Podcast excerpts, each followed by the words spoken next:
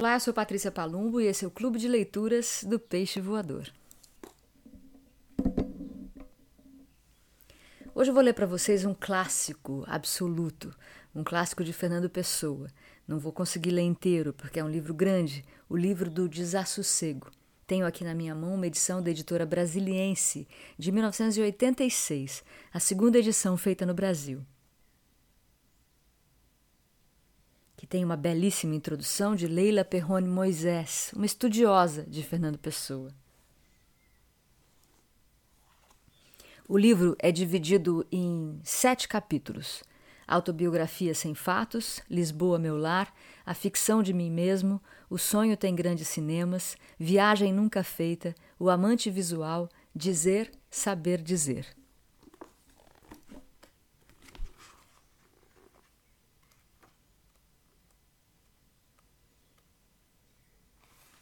Segundo Leila Perrone Moisés, a matéria do livro, do Desassossego de Pessoa, é que ele é um livro de fragmentos em prosa, uma espécie de diário escrito pelo ajudante de guarda-livros. Os fragmentos traçam uma tênue linha narrativa constituída por breves dados sobre o passado de seu autor e por pequenos incidentes do cotidiano. São páginas de descrição que levam a considerações filosóficas, psicológicas e estéticas. Então eu vou ler aqui hoje o prefácio, a introdução que faz o próprio Fernando Pessoa.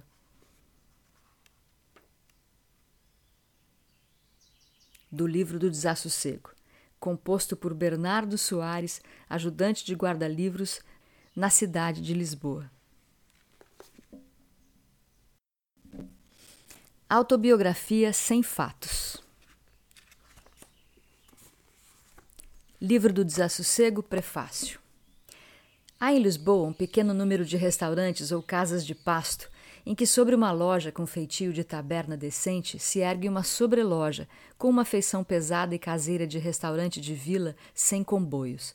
Nessas sobrelojas, salvo ao domingo pouco frequentadas, é frequente encontrarem-se tipos curiosos, caras sem interesse, uma série de apartes na vida. O desejo de sossego o desejo de sossego e a conveniência de preços levaram-me em um período da minha vida a ser frequente em uma sobreloja dessas. Sucedia que, quando calhava jantar pelas sete horas, quase sempre encontrava um indivíduo cujo aspecto, não me interessando a princípio, pouco a pouco passou a interessar-me. Era um homem que aparentava trinta anos, magro, mais alto que baixo, curvado exageradamente quando sentado, mas menos quando de pé, vestido com um certo desleixo, não inteiramente desleixado. Na face pálida e sem interesse de feições, um ar de sofrimento não acrescentava interesse, e era difícil definir que espécie de sofrimento esse ar indicava. Parecia indicar vários, privações, angústias e aquele sofrimento que nasce da indiferença que provém de ter sofrido muito. Jantava sempre pouco e acabava fumando tabaco de onça. Reparava extraordinariamente para as pessoas que estavam, não suspeitosamente, mas com um interesse especial. Não as observava como que prescrutando-as, mas como que interessando-se por elas sem querer fixar-lhes as feições ou detalhar-lhes as manifestações de feitio. Foi esse traço curioso que primeiro me deu interesse por ele.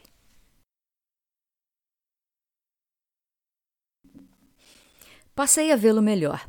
Verifiquei que um certo ar de inteligência animava de certo modo incerto as suas feições, mas o abatimento, a estagnação da angústia fria cobria tão regularmente o seu aspecto que era difícil descortinar outro traço além desse. Soube incidentalmente por um criado do restaurante que era empregado de comércio numa casa ali perto.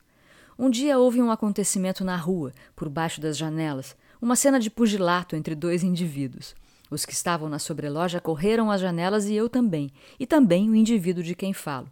Troquei com ele uma frase casual e ele respondeu no mesmo tom. A sua voz era baixa e trêmula, como a das criaturas que não esperam nada, porque é perfeitamente inútil esperar. Mas era porventura absurdo dar esse relevo ao meu colega vespertino de restaurante. Não sei por que passamos a cumprimentarmos-nos desde esse dia. Um dia qualquer que nos aproximara talvez a circunstância absurda de coincidir virmos ambos jantar às nove e meia, entramos em uma conversa casual. A certa altura ele perguntou-me se eu escrevia. Respondi que sim. Falei-lhe da revista Orfeu, que havia pouco aparecera. Ele elogiou-a, elogiou-a bastante, e eu então pasmei deveras. Permiti-me observar-lhe que estranhava, porque a arte dos que escrevem em Orfeu só é ser para poucos. Ele disse-me que talvez fosse dos poucos.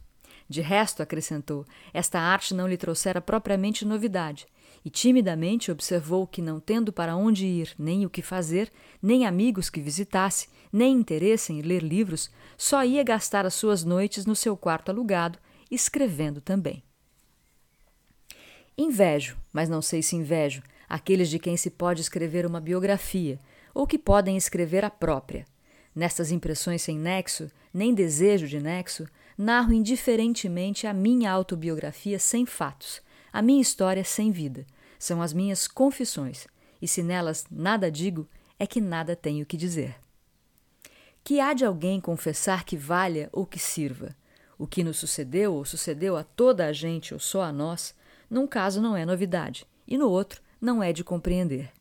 Se escrevo o que sinto, é porque assim diminuo a febre de sentir. O que confesso não tem importância, pois nada tem importância. Faço paisagens com o que sinto. Faço férias das sensações.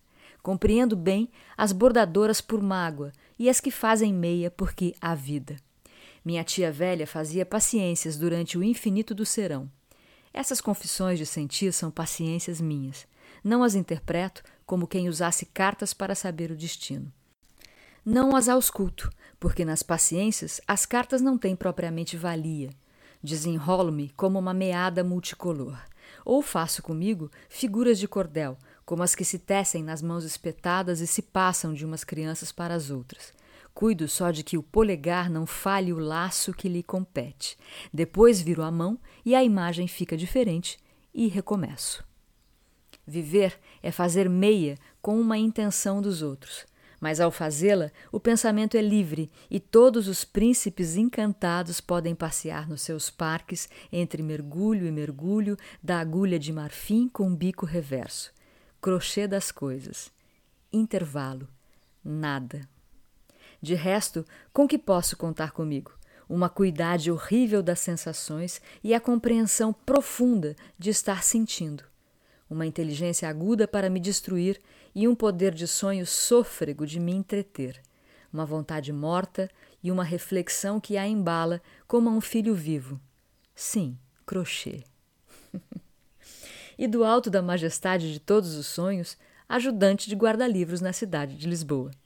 Mas o contraste não me esmaga, liberta-me, e a ironia que há nele é sangue meu.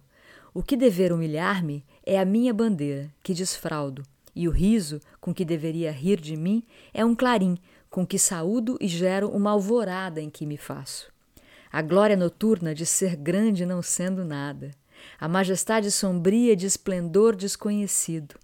E sinto, de repente, o sublime do monge no ermo, do eremita no retiro, inteirado da substância do Cristo nas pedras e nas cavernas do afastamento.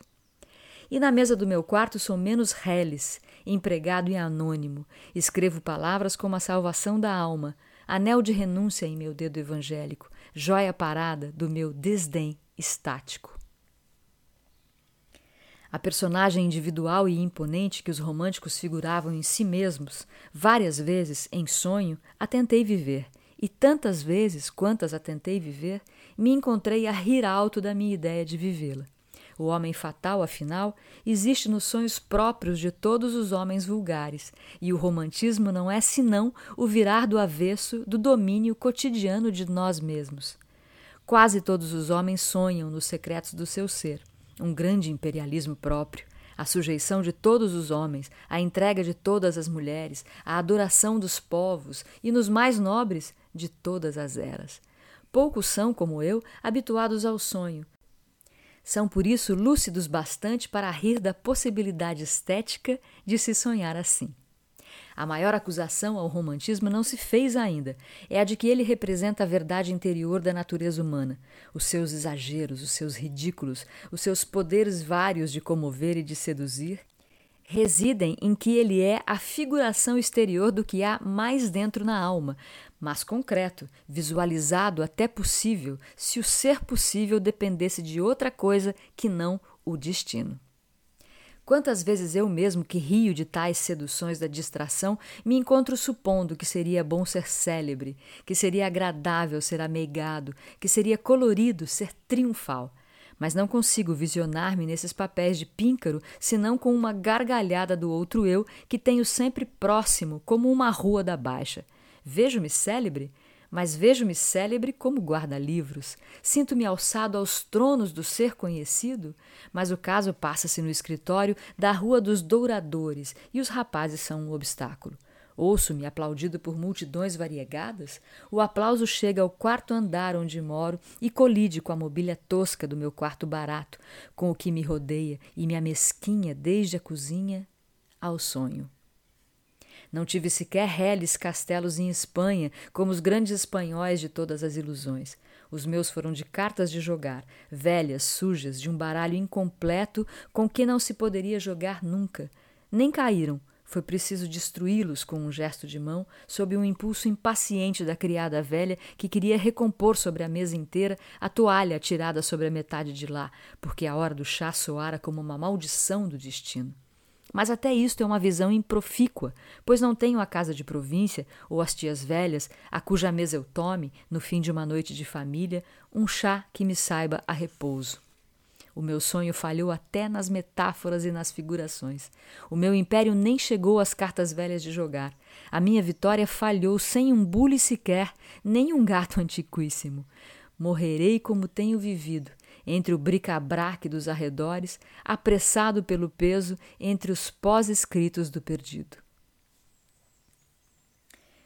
Como uma esperança negra, qualquer coisa de mais antecipador pairou.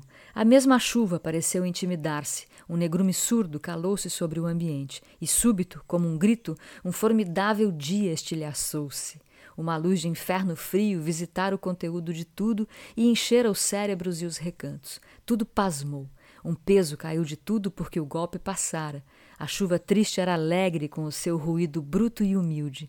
Sem querer, o coração sentia-se e pensar era um estonteamento.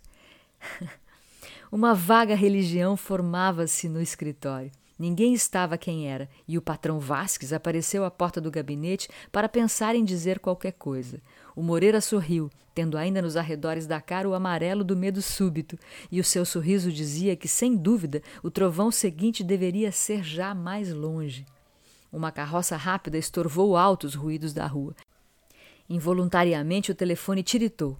O patrão Vasques, em vez de retroceder para o escritório, avançou para o aparelho da sala grande. Houve um repouso e um silêncio, e a chuva caía como um pesadelo. O patrão Vasques esqueceu-se do telefone que não tocara mais. O moço mexeu-se ao fundo da casa como uma coisa incômoda. Uma grande alegria, cheia de repouso e de livração, desconcertou-nos a todos. Trabalhamos meio tontos, agradáveis, sociáveis, com uma profusão natural. O moço, sem que ninguém lhe dissesse, abriu amplas as janelas. Um cheiro a qualquer coisa fresca entrou, com o ar de água, pela grande sala dentro. A chuva, já leve, caía humilde. Os sons da rua, que continuavam os mesmos, eram diferentes. Ouvia-se a voz dos carroceiros e eram realmente gente. Nitidamente na rua ao lado, as campainhas dos elétricos tinham também uma socialidade conosco. Uma gargalhada de criança deserta fez de canário na atmosfera limpa. A chuva leve decresceu. Eram seis horas, fechava-se o escritório. O patrão Vasques disse do guarda-vento entreaberto: Podem sair e disse-o como uma bênção comercial. Levantei-me logo, fechei o livro e guardei-o. Pus a caneta visivelmente sobre a depressão do tinteiro e, avançando para o Moreira, disse-lhe um até amanhã cheio de esperança e apertei-lhe a mão como depois de um grande favor. Quando outra virtude não age em mim, há pelo menos a da perpétua novidade da sensação liberta. Descendo hoje a Rua Nova do Almada, reparei de repente nas costas do homem que a descia adiante de mim. Eram as costas vulgares de um homem qualquer. O casaco de um fato modesto num dorso de transeunte ocasional. Levava uma pasta velha debaixo do braço esquerdo e punha no chão, no ritmo de andando, um guarda-chuva enrolado que trazia pela curva na mão direita. Senti de repente uma coisa parecida com ternura por esse homem. Senti nele a ternura que se sente pela comum vulgaridade humana, pelo banal cotidiano do chefe de família que vai para o trabalho, pelo lar humilde e alegre dele, pelos prazeres alegres e tristes de que forçosamente se compõe a sua vida, pela inocência de viver sem analisar, pela naturalidade animal daquelas costas vestidas. Volvi os olhos para as costas do homem, janela por onde vi estes pensamentos. A sensação era exatamente idêntica àquela que nos assalta perante alguém que dorme. Tudo que dorme é criança de novo. Talvez porque no sonho não se possa fazer mal e não se dá conta da vida. O maior criminoso, o mais fechado egoísta, é sagrado por uma magia natural enquanto dorme. Entre matar quem dorme e matar uma criança, não conheço diferença que se sinta. Ora, as costas deste homem dormem. Todo ele, que caminha diante de mim com passado igual à minha, dorme. Vai inconsciente, vive inconsciente. Dorme porque todos dormimos. Toda a vida é um sonho. Ninguém sabe o que faz, ninguém sabe o que quer, ninguém sabe o que sabe. Dormimos a vida, eternas crianças do destino. Por isso sinto, se penso com esta sensação, uma ternura informe e imensa por toda a humanidade infantil, por toda a vida social dormente, por todos, por tudo. É um humanitarismo direto, sem conclusões nem propósitos, o que me assalta neste momento. Sofro uma ternura como se um Deus visse Vejo-os todos através de uma compaixão de único consciente, os pobres diabos homens, o pobre diabo humanidade. O que está tudo isto a fazer aqui?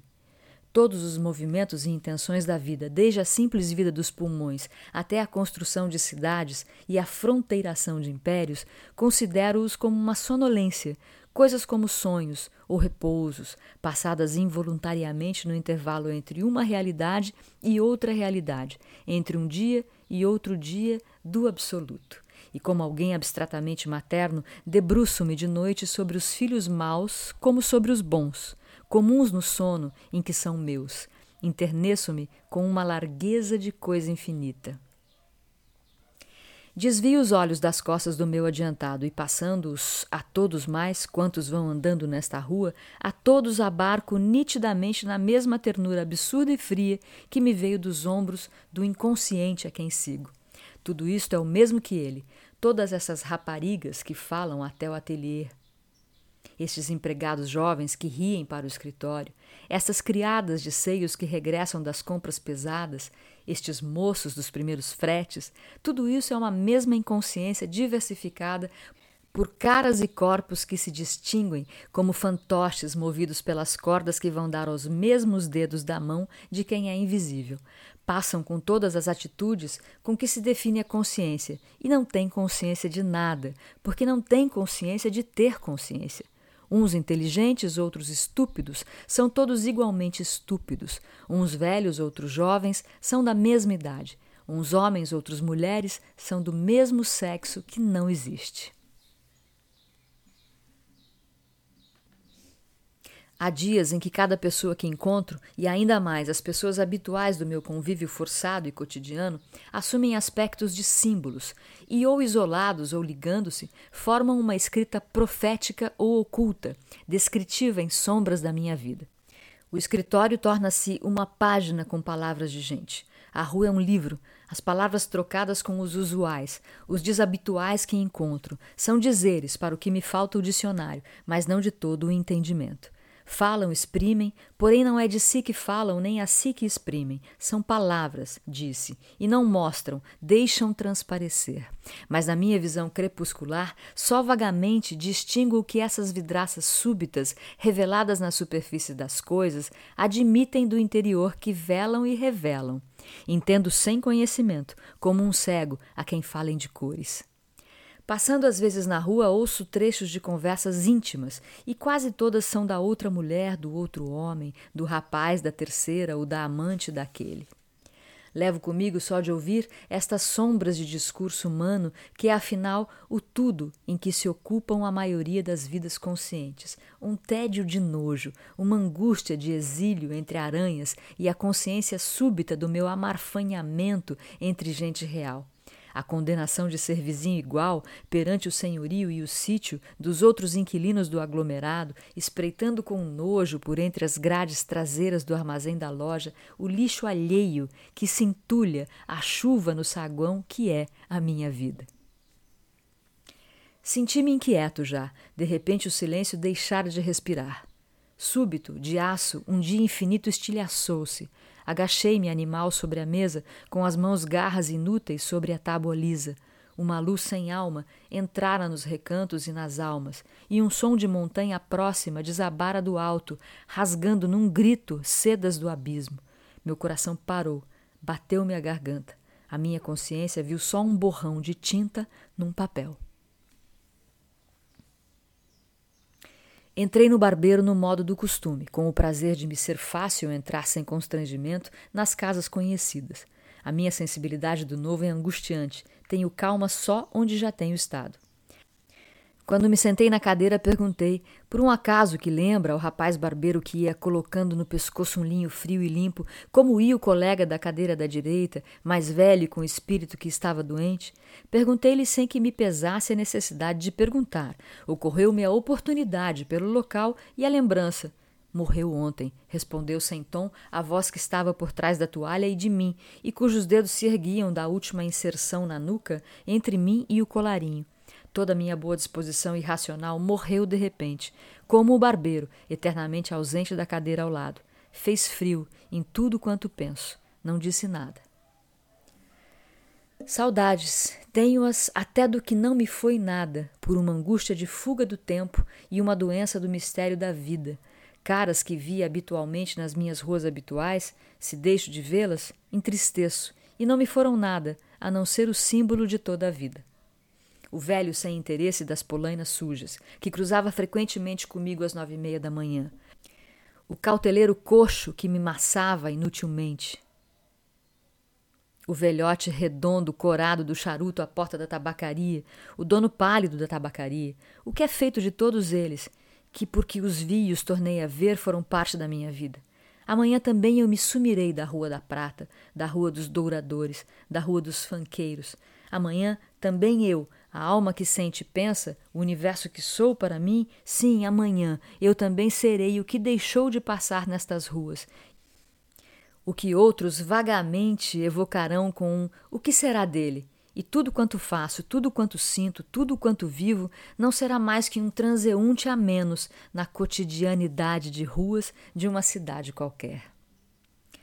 Qualquer deslocamento das horas usuais traz sempre ao espírito uma novidade fria, um prazer levemente desconfortante.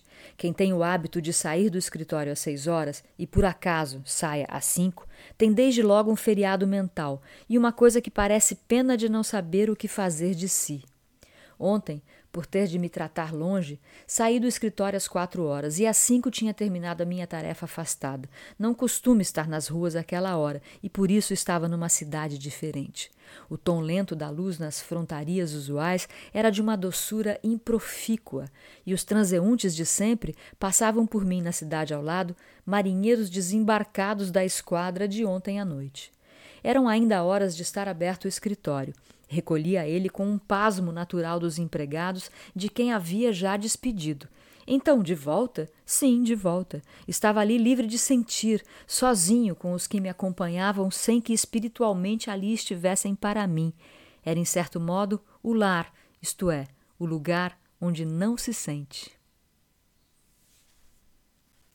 Sempre que podem, sentam-se de frente do espelho, falam conosco e namoram-se de olhos a si mesmos.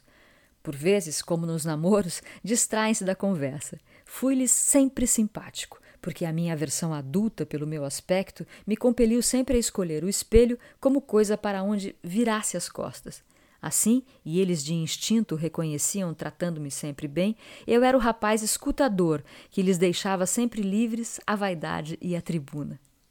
Em conjunto não eram maus rapazes, particularmente eram melhores e piores. Tinham generosidades e ternuras insuspeitáveis a um tirador de médias, baixezas e sordidezas difíceis de adivinhar por qualquer ente humano normal. Miséria, inveja e ilusão, Assim os resumo, e nisso resumiria aquela parte desse ambiente que se infiltra na obra dos homens de valor que alguma vez fizeram dessa estância de ressaca um pousio de enganados. É, na obra de Fialho, a inveja flagrante, a grosseria reles, a deselegância nauseante. Uns têm graça, outros têm só graça, outros ainda não existem. A graça dos cafés divide-se em ditos de espírito sobre os ausentes e ditos de insolência aos presentes. A este gênero de espírito chama-se ordinariamente apenas grosseria. Nada há mais indicador da pobreza da mente do que não saber fazer espírito senão com pessoas. Passei, vi e, ao contrário deles, venci, porque a minha vitória consistiu em ver, Reconheci a identidade de todos os aglomerados inferiores. Vim encontrar aqui, na casa onde tenho um quarto, a mesma alma sórdida que os cafés me revelaram, salvo, graças aos deuses todos, a noção de vencer em Paris. A dona desta casa ousa avenidas novas em alguns dos seus momentos de ilusão, mas do estrangeiro está salva e o meu coração internece-se. Conservo dessa passagem pelo túmulo da vontade a memória de um tédio nauseado e de algumas anedotas com espírito. Vão a enterrar e parece que já no caminho do cemitério se esqueceu no café o passado, pois vai calado agora. E a posteridade nunca saberá deles, escondidos dela para sempre, sobre a mole negra dos pendões ganhados nas suas vitórias de dizer. Tudo ali é quebrado, anônimo e impertencente. Vi ali grandes movimentos de ternura que me pareceram revelar o fundo de pobres almas tristes. Descobri que esses movimentos não duravam mais que a hora em que eram palavras e que tinham raiz. Quantas vezes o notei com a sagacidade dos silenciosos, na analogia de qualquer coisa com o piedoso, perdida com a rapidez da novidade da notação, e outras vezes no vinho do jantar do enternecido. Havia sempre uma relação sistematizada entre o humanitarismo e o aguardente de bagaço, e foram muitos os grandes gestos que sofreram do copo supérfluo ou do pleonasmo da sede. Essas criaturas tinham todas vendido a alma a um diabo da plebe infernal, avarento de sordidezas e de relaxamentos. Viviam a intoxicação da vaidade e do ócio, e morriam molemente entre coxins de palavras, num amarfanhamento de lacraus de cuspo. O mais extraordinário de toda essa gente era a nenhuma importância, em nenhum sentido, de toda ela. Uns eram redatores dos principais jornais e conseguiam não existir. Outros tinham lugares públicos em vista do anuário e conseguiam não figurar em nada da vida.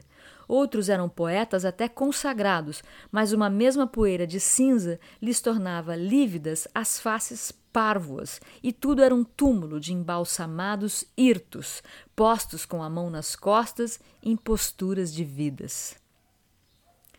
Guardo do pouco tempo que me estagnei nesse exílio da esperteza mental uma recordação de bons momentos de graça franca, de muitos momentos monótonos e tristes, de alguns perfis recortados no nada, de alguns gestos dados a serventes do acaso e, em resumo, um tédio de náusea física e a memória de algumas anedotas com espírito. Neles se intercalavam como espaços uns homens de mais idade, alguns com ditos de espírito pregresso, que diziam mal como os outros e das mesmas pessoas. Nunca senti tanta simpatia pelos inferiores da glória pública como quando os vi malsinar por estes inferiores sem querer essa pobre glória. Reconheci a razão do triunfo porque os párias do grande triunfavam em relação a estes e não em relação à humanidade. Pobres diabos sempre com fome, ou com fome de almoço, ou com fome de celebridade, ou com fome das sobremesas da vida. Quem os ouve e os não conhece, julga estar escutando os mestres de Napoleão e os instrutores de Shakespeare. Aos que vencem no amor, aos que vencem na política, aos que vencem na arte. Os primeiros têm a vantagem da narrativa, pois se pode vencer largamente no amor sem haver conhecimento célebre do que se sucedeu. É certo que, ao ouvir contar a qualquer desses indivíduos as suas maratonas sexuais, uma vaga suspeita nos invade pela altura do sétimo desfloramento. Os que são amantes de senhoras de título, ou muito conhecidas, são aliás quase todos, fazem um tal gasto de condessas que uma estatística das suas conquistas não deixaria sérias e comedidas nem as bisavós dos títulos presentes. Outros especializam no conflito físico e mataram os campeões de boxe da Europa numa noite de pândega à esquina do Chiado. Uns são influentes junto de todos os ministros de todos os ministérios, e estes são aqueles de que menos há que duvidar, pois não repugna. Uns são grandes sádicos, outros são grandes pederastas, outros confessam com uma tristeza de voz alta que são brutais com mulheres. Trouxeram-nos ali a chicote pelos caminhos da vida, no fim ficam a dever o café. Há os poetas, há os. Não conheço melhor cura para toda essa enxurrada de sombras que o conhecimento direito da vida humana corrente, na sua realidade comercial, por exemplo, como a que surge no escritório da Rua dos Douradores. Com que alívio eu volvia daquele manicômio de títeres para a presença real do Moreira, meu chefe, guarda-livros autêntico e sabedor, mal vestido e maltratado, mas o que nenhum dos outros conseguia ser, o que se chama um homem. Comparados com os homens simples e autênticos que passam pelas ruas da vida, com um destino natural e calhado, essas figuras dos cafés assumem um aspecto que não sei definir senão comparando-as a certos doentes de sonhos, figuras que não são de pesadelo nem de mágoa, mas cuja recordação, quando acordamos, nos deixa sem que saibamos por quê, um sabor a um nojo passado, um desgosto de qualquer coisa que está com eles, mas que se não pode definir como sendo deles. Vejo os vultos dos gênios e dos vencedores reais, mesmo pequenos, singrar na noite das coisas sem saber o que cortam as suas proas altivas nesse mar de salgaço de palha, de embalagem e aparas de cortiça. Ali se resume tudo, como no chão do saguão do prédio do escritório, que, visto através das grades da janela do armazém, parece uma cela para prender lixo. Hoje, em um dos devaneios sem propósito nem dignidade que constituem grande parte da substância espiritual da minha vida, imaginei-me liberto para sempre da Rua dos Douradores, do patrão Vasques, do guarda-livros Moreira, dos empregados todos, do moço, do garoto e do gato.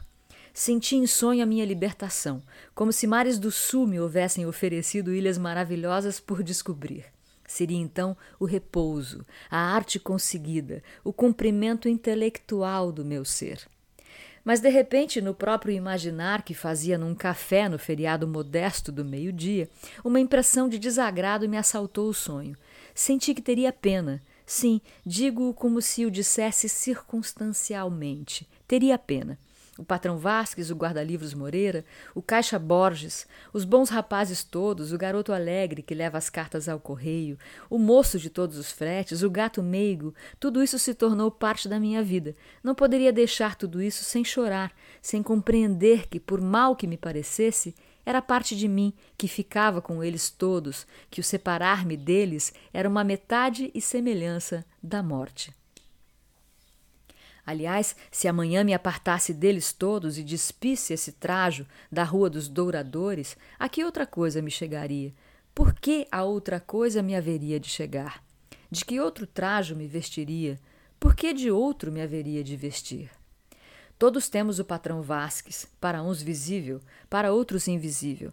Para mim chama-se realmente Vasques e é um homem sadio, agradável, de vez em quando brusco, mas sem lado de dentro, interesseiro, mas no fundo justo, com uma justiça que falta a muitos grandes gênios e a muitas maravilhas humanas da civilização direita e esquerda. Para outros será a vaidade, a ânsia de maior riqueza, a glória, a imortalidade. Prefiro o Vasques, homem meu patrão, que é mais tratável nas horas difíceis que todos os patrões abstratos do mundo. Considerando que eu ganhava pouco, disse-me outro de um amigo, sócio de uma firma que é próspera por negócios com todo o Estado, você é explorado, Borges. Recordou-me isso de que o sou, mas como na vida temos todos que ser explorados, pergunto se valerá menos a pena ser explorado pelo Vasques das fazendas do que pela vaidade, pela glória, pelo despeito, pela inveja ou pelo impossível. Há os que Deus mesmo explora e são profetas e santos na vacuidade do mundo. E recolho-me, como ao lar que os outros têm, à casa alheia, escritório amplo da Rua dos Douradores. Achego-me à minha secretária como a um baluarte contra a vida. Tenho ternura, ternura até as lágrimas pelos meus livros de outros em que escrituro, pelo tinteiro velho de que me sirvo, pelas costas dobradas do Sérgio, que faz guias de remessa um pouco para além de mim. Tenho amor a isto, talvez porque não tenha mais nada que amar, ou talvez também porque nada vale o amor de uma alma, e se temos por sentimento que o dar, tanto vale dá-lo ao pequeno aspecto do meu tinteiro como a grande indiferença das estrelas. Irrita-me a felicidade de todos esses homens que não sabem que são infelizes. A sua vida humana é cheia de tudo quanto constituiria uma série de angústias para uma sensibilidade verdadeira. Mas como a sua verdadeira vida é vegetativa, o que sofre passa por eles sem lhes tocar na alma e vivem uma vida que se pode comparar somente à de um homem com dor de dentes que houvesse recebido uma fortuna a fortuna autêntica de estar vivendo sem dar por isso, o maior do dom que os deuses concedem, porque é o dom de lhe ser semelhante, superior como eles, ainda que de outro modo, a alegria e a dor. Por isto, contudo, os amo a todos, meus queridos vegetais.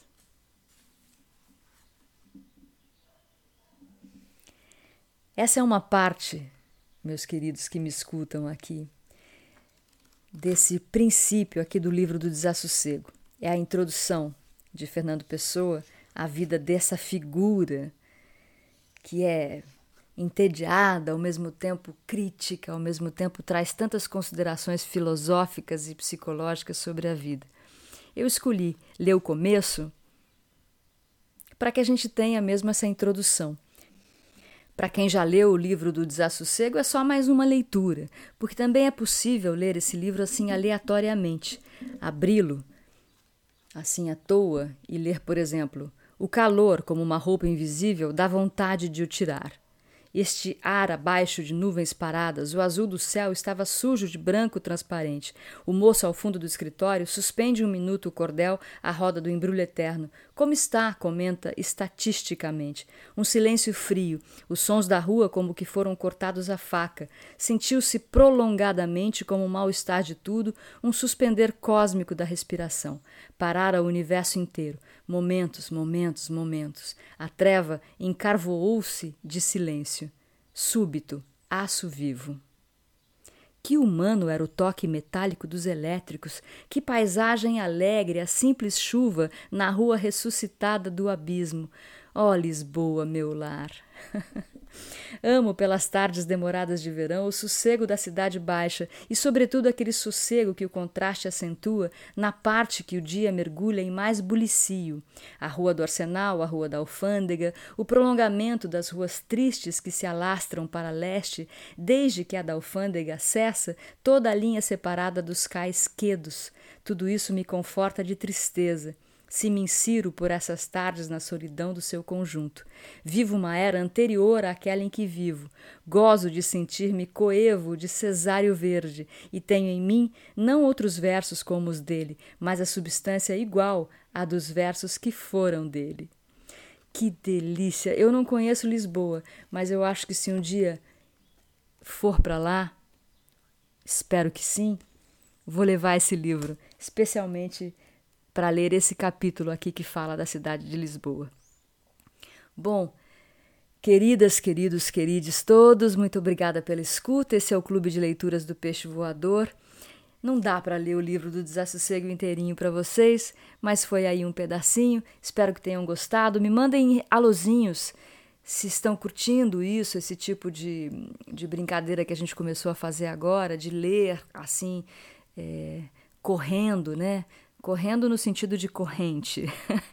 Esses trechos de livro, às vezes contos inteiros, e quero saber como é que vocês estão recebendo isso aí. O Peixe Voador, claro, continua, a gente segue aí fazendo as, é, as leituras e, e, e confissões e reflexões sobre tudo com citações musicais e eu espero que vocês estejam gostando. Seguimos em casa, seguimos nos cuidando, bebam muita água. Obrigada pela escuta. Até o nosso próximo encontro. O Peixe Voador, Clube de Leituras, é uma produção